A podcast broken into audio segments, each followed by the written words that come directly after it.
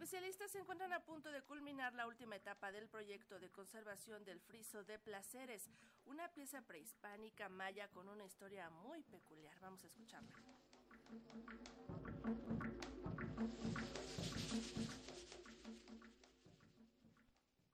En 1968, un traficante de orquídeas y un expiloto de la Fuerza Aérea estadounidense se internaron en la selva maya de Campeche. Su objetivo era extraer un gran friso con la representación de un joven gobernante flanqueado por dos ancianos. Cortado en 48 fragmentos, el relieve prehispánico fue trasladado clandestinamente en avioneta hasta Nueva York, donde fue ofrecido para su venta al Museo Metropolitano. El entonces director de aquel recinto rechazó la oferta y en cambio denunció la sustracción ilegal de las piezas, con lo que México pudo recuperar ese patrimonio cultural. Más de medio siglo después, el friso de los placeres, como se le conoce, permanece resguardado en el Museo Nacional de Antropología, donde actualmente es sometido a la tercera etapa de un proyecto para su conservación, explica el restaurador Sergio González García.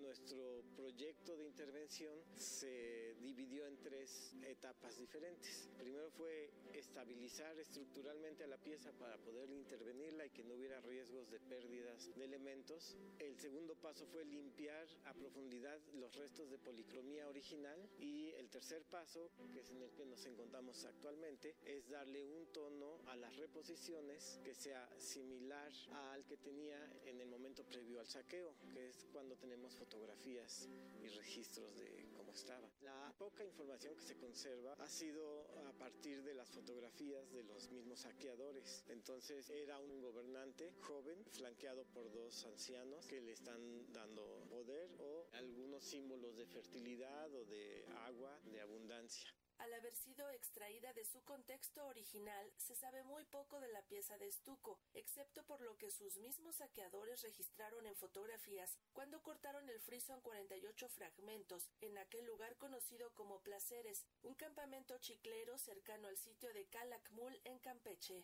Es un relieve de estuco procedente de Campeche. Antes de su saqueo no tenía registro por parte de Lina. No sabemos exactamente de dónde salió, no contamos con su contexto, pero por sus características se ha ubicado en el periodo clásico maya, del año 0 al año 100. Se cree, porque no es seguro todavía, que viene de un sitio que se llama Placeres. Era un campamento chiclero al cual no hay acceso en carretera y que fue saqueado por un grupo internacional Nacional de Traficantes de Obras de Arte. Para esto tuvieron que haberlo primero protegido con algún polímero que lo mantuviera cohesionado durante el proceso de desprendimiento y después lo cortaron en fragmentos más o menos de un metro cuadrado. Lo pudieron embalar en cajas y se lo llevaron a Nueva York vía Miami en y en el Museo Metropolitano de Nueva York fue ofrecido para venderlo. El director mismo del Museo Metropolitano no quiso comprarlo, dio aviso a las autoridades en México y se logró la recuperación y la repatriación de la pieza. Para Radio Educación, Sandra Karina Hernández.